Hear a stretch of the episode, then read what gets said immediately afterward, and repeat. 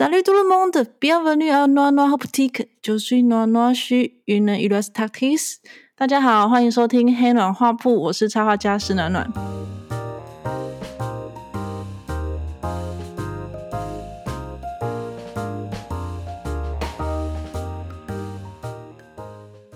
刚刚那段法文是我为了配合今天来宾的 label，然后用我仅存的法文能力硬挤出来的。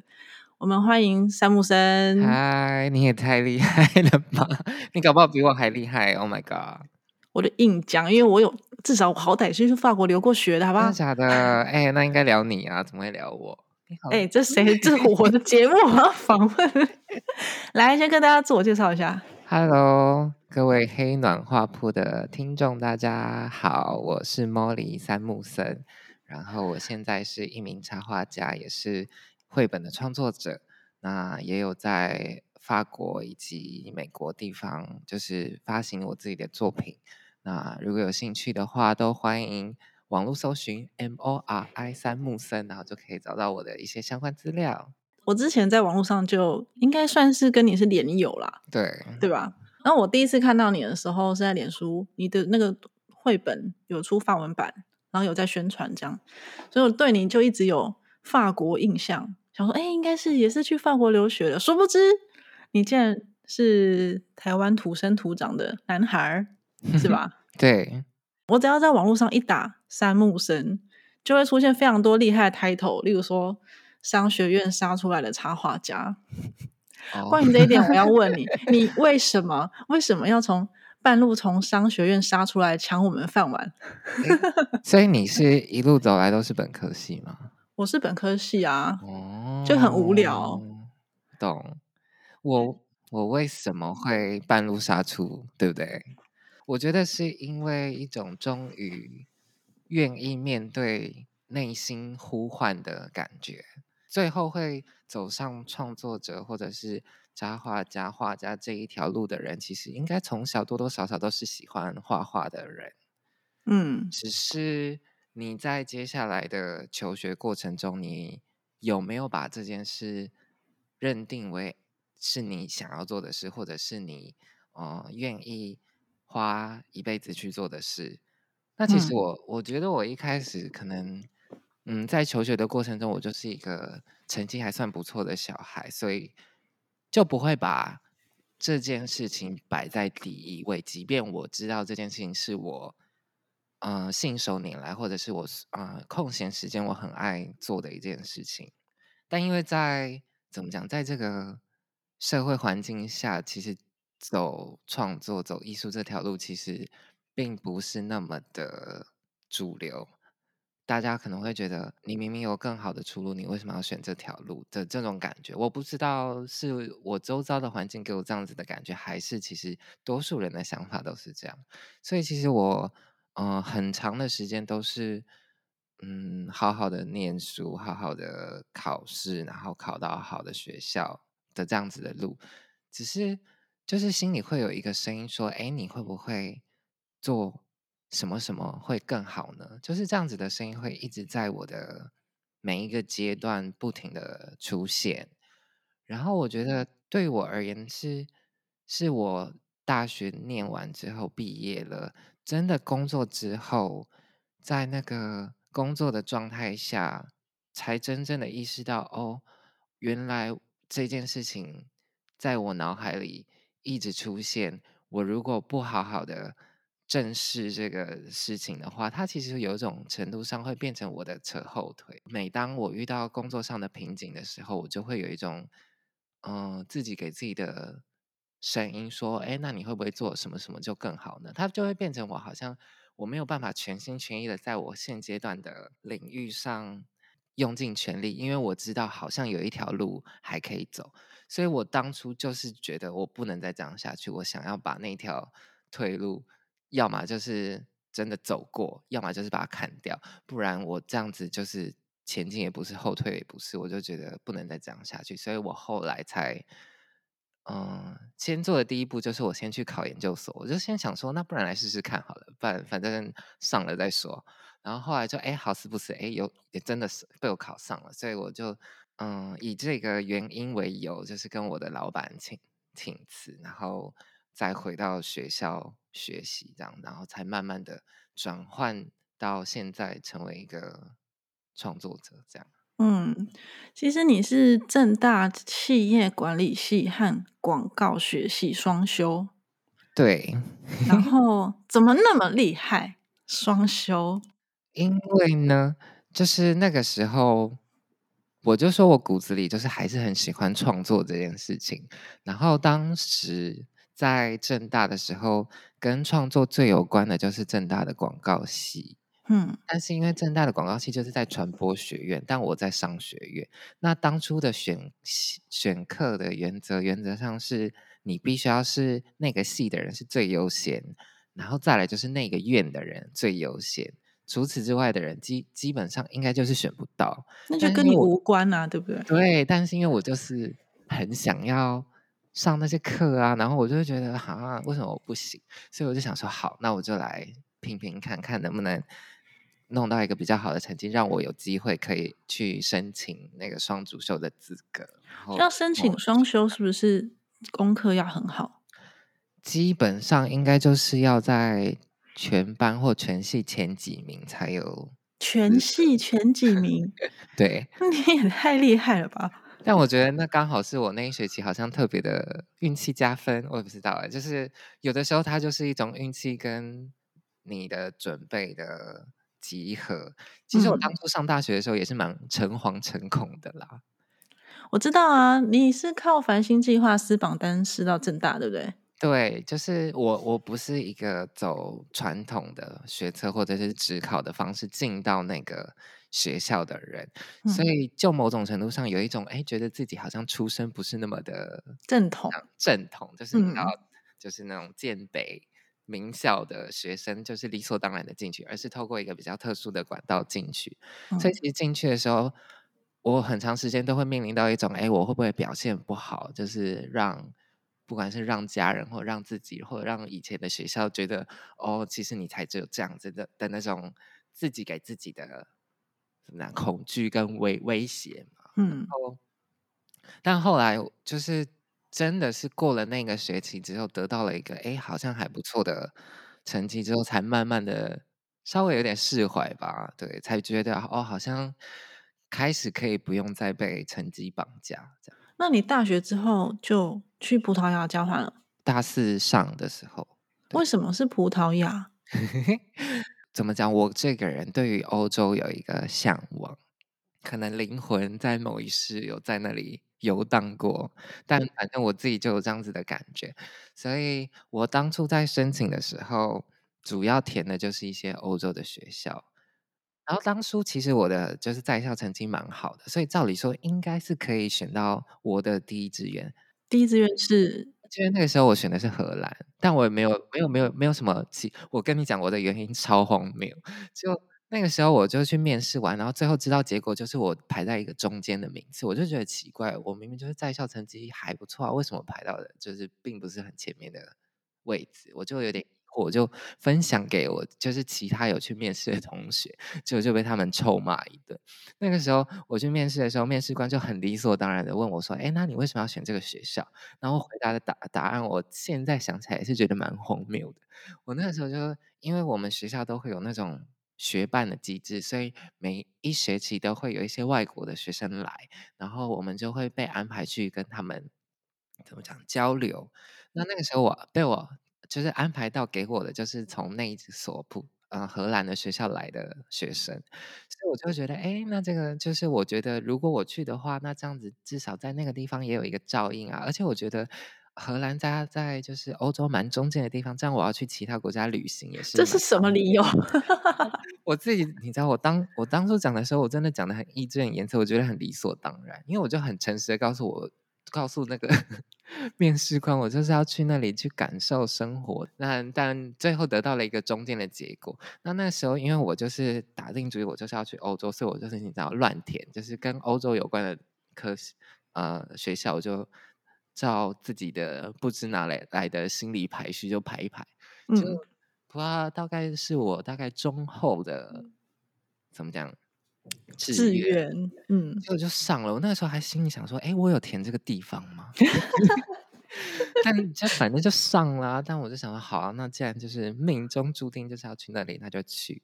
结果就觉得，结果那一趟旅程下来，我觉得那反而是对我而言是真的，我有得到我当初的这一趟旅行的期待，就是感受不一样的生活，甚至得到比我想象中来的更多的收获。有没有什么有趣的事情？就因为我那个时候就是怎么讲，交换生的课就是我没有修的特别的满，所以大概每每一天大概就是一两门课，所以其实有蛮多时间是可以自行运用的。那其实我蛮多时间都会在嗯。就是里斯本，我们的学校在里斯本首都，然后就会在不同的区域，就是四处看看、走走逛逛。就是我觉得那才是真正交换的很重要的一个目的。然后我记得有一次我在呃里斯本的市区的时候闲逛的时候，我就看到有一栋建筑外面就围绕了一些人，然后就有点好奇，那那里面是发生什么事情。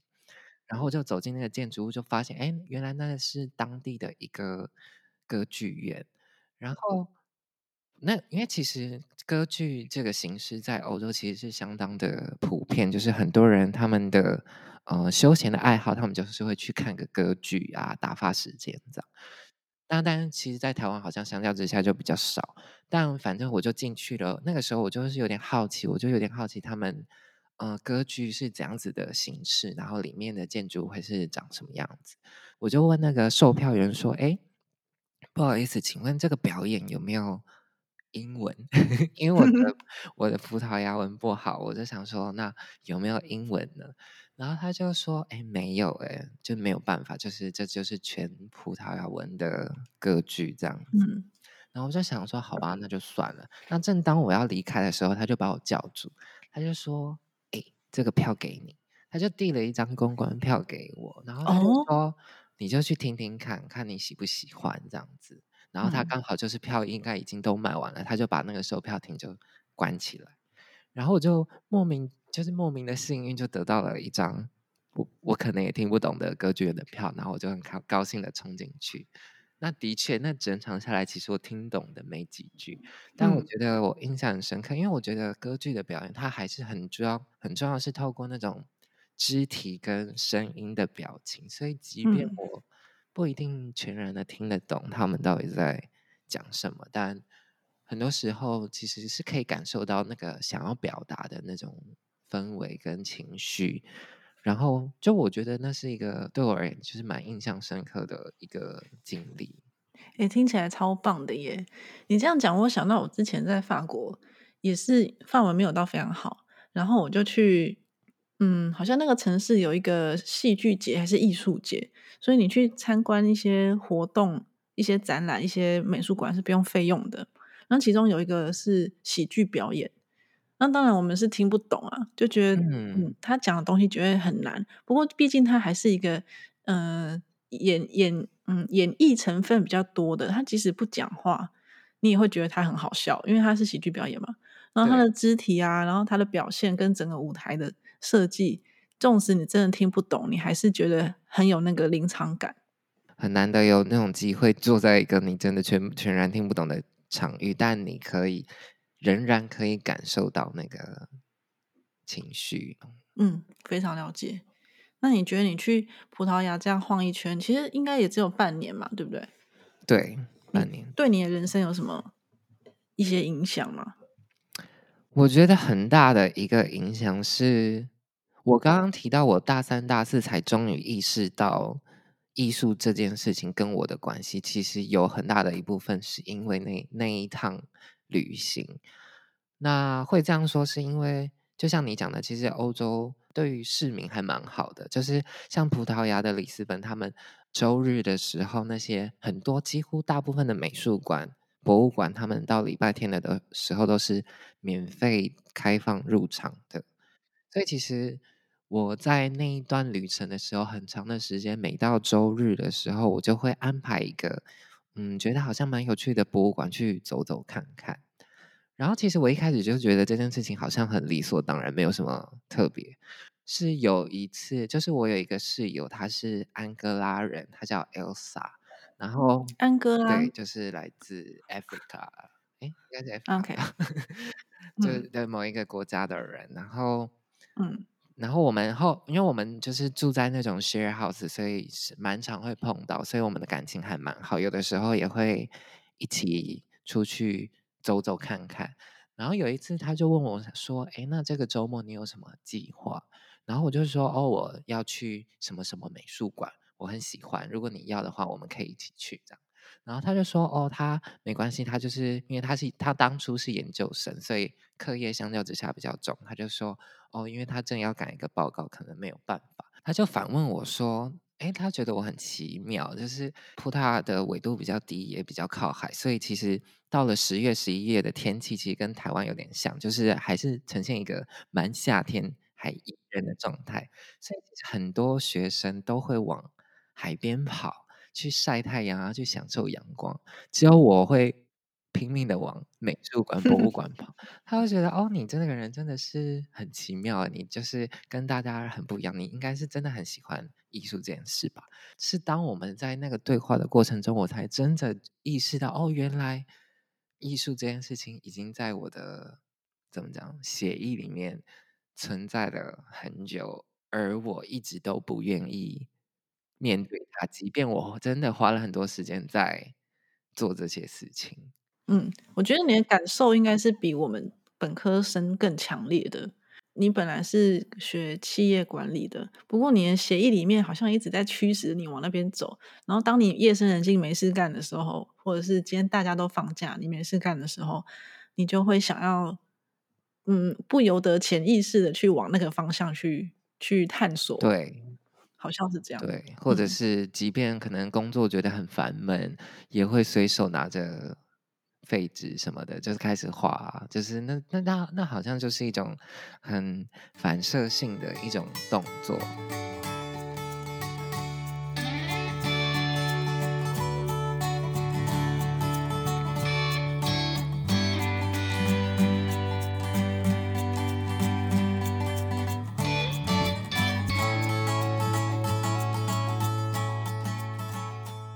讲了那么多，我们要回到创作一下。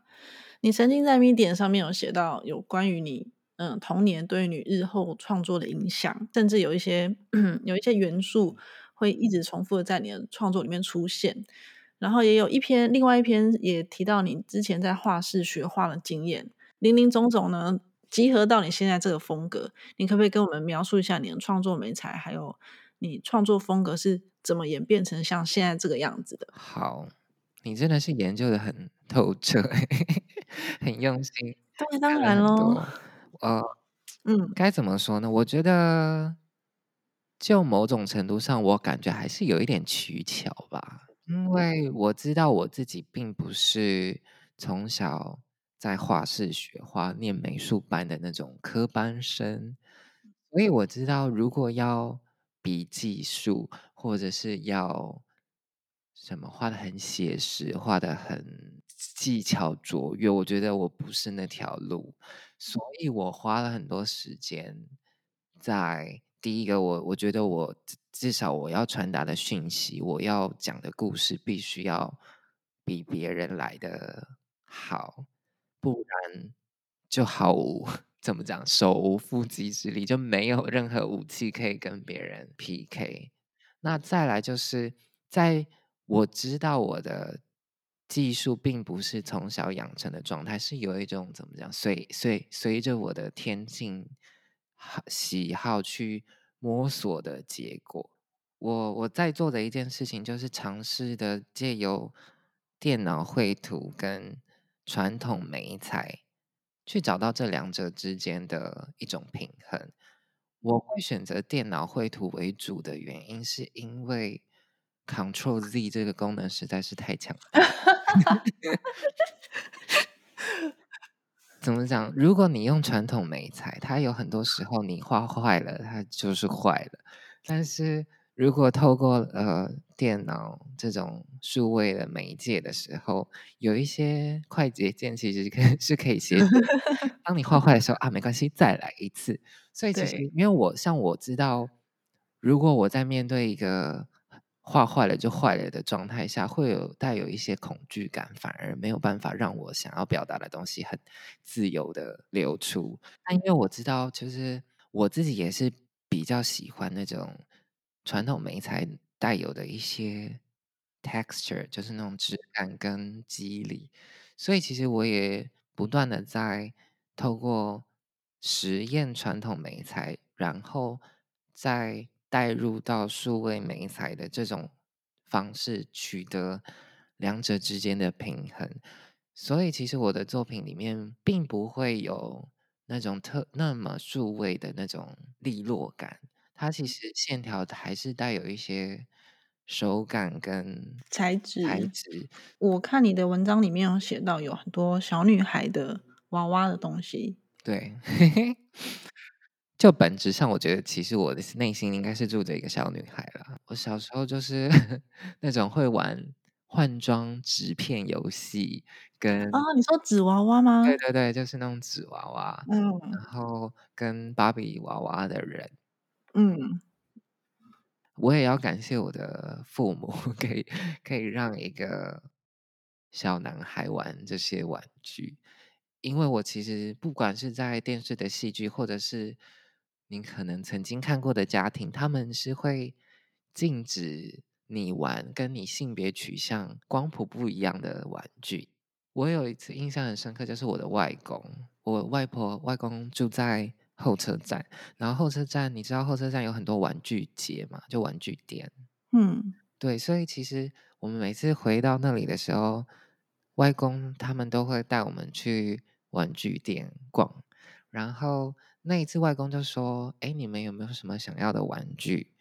然后我哥就很快的挑了一一台蓝色的货车，嗯，然后我就我就一如往常的往那个娃娃区走，因为我想要 我想要玩娃娃，我不想玩车，我觉得那些东西很无聊对我而言。但反正我挑了一个东西之后，我的外公就露出了“诶”的那个表情，然嗯，后他就说：“你要不要跟哥哥一样也玩货车呢？”然后最后他就把我的娃娃放回去，然后他就挑了一台货车，只不过是红色的，然后他就是他觉得选了红色有稍稍安抚到对，就是你。稍微的 balance 一下，但怎么讲？我觉得那就是那并不是我想要的啊。但反正我就想说，好啦，反正你想要买，那那就买吧。尽管后来那台车我也真的没有什么玩，就是可能给我哥去玩。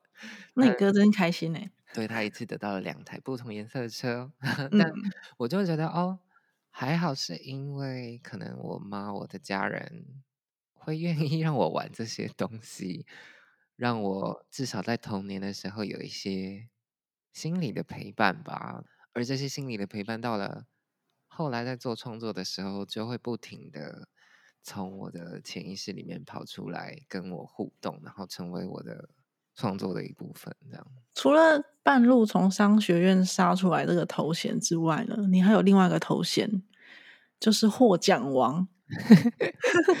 二零一七年到二零一九年之间，你获奖非常非常多，媒体呢称你为台湾插画界获奖王。我想问一下，你是不是有计划性的在参加比赛？嗯，就某种程度上是 是，我觉得有两种，就是当时的考量有两个要素。第一个是因为怎么讲，我当初的身份其实是在学的学生，就是我后来跑去念研究研究所嘛。然后其实参加这些国际的竞赛啊，对于学生其实是福利蛮多的。就是第一个，你报名费可以比较便宜，有的时候甚至啊，不用，甚至减半，就是它有很大的优惠。再来就是你获奖之后，如果你是 professional 的状态，你获奖之后的宣传，他都会要再削你一笔。但如果你是学生的状态，他就会免费的帮你刊登。第一个，我觉得就是因为在在学期间，你就是终于有一个全然的创作的时间跟空间，所以你会产出很，至少你可以有很多时间可以产出你的作品。那当这些作品如果只是把它做完之后，可能学期结束就把它收起来，我觉得这件事情是很可惜。所以我当初就会想说啊，那既然手边有这个作品，然后哎，看上网查了一下，都觉得哎，还有蛮多指标性的比赛，好像是可以参加。那不然就偷偷看。我我先来讲一下你三木生到底得了哪一些奖好了。先跟大家讲一下他有多厉害，而且哪一些是指标性的比赛。我稍微搜寻了一下，有英国的 WIA 世界插画奖，美国三乘三国际插画奖，美国 ADAA 卓越设计大奖，还有 Adobe 就是 Photoshop 那间公司的奖项，还有 Behance Portfolio Review 这些奖项，听起来有没有很闪闪发亮？这些奖项都是在插画界很赫赫有名的，而且你得了之后，可能对你未来的发展是颇有帮助的奖项。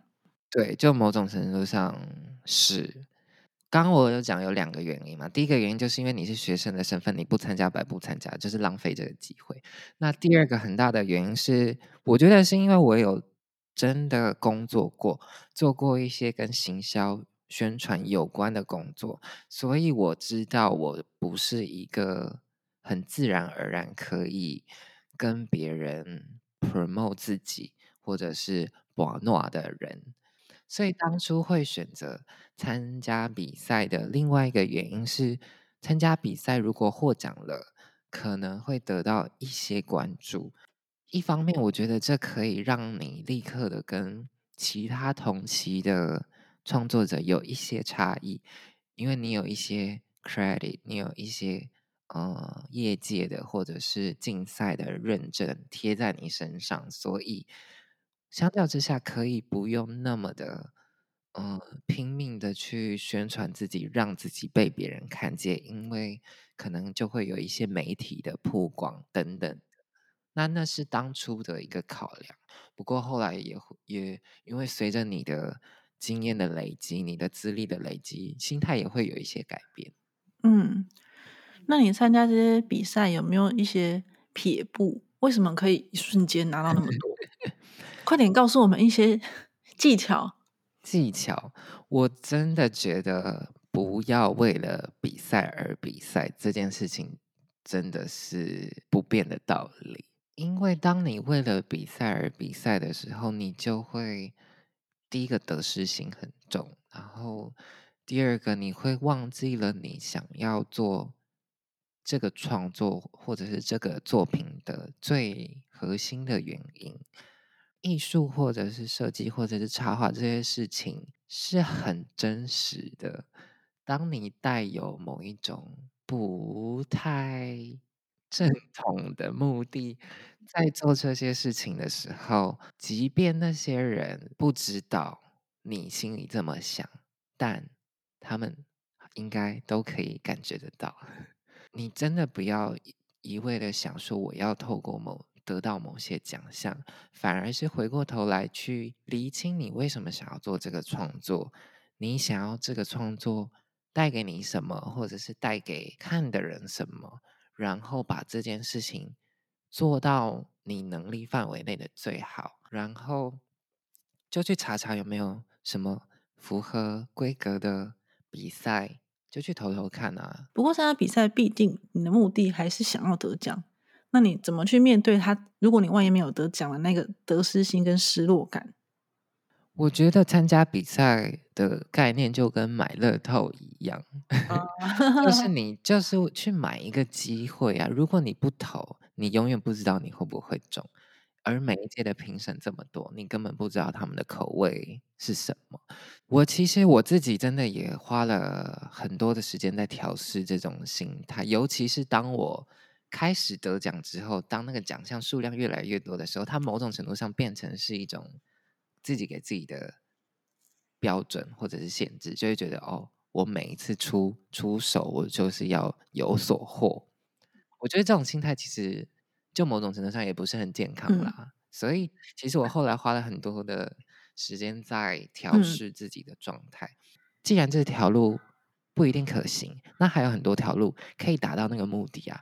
当我更明确的知道我的目的并不是为了得奖，我的目的是为了让我的作品，嗯，到达别人的心里被看见，那我就不一定要走这条路啊。就是这条路只是一个 option，它是一个协助的方式，但反正这么多条路都可以达到这个效果，那我们何不也尝试看看别条路呢？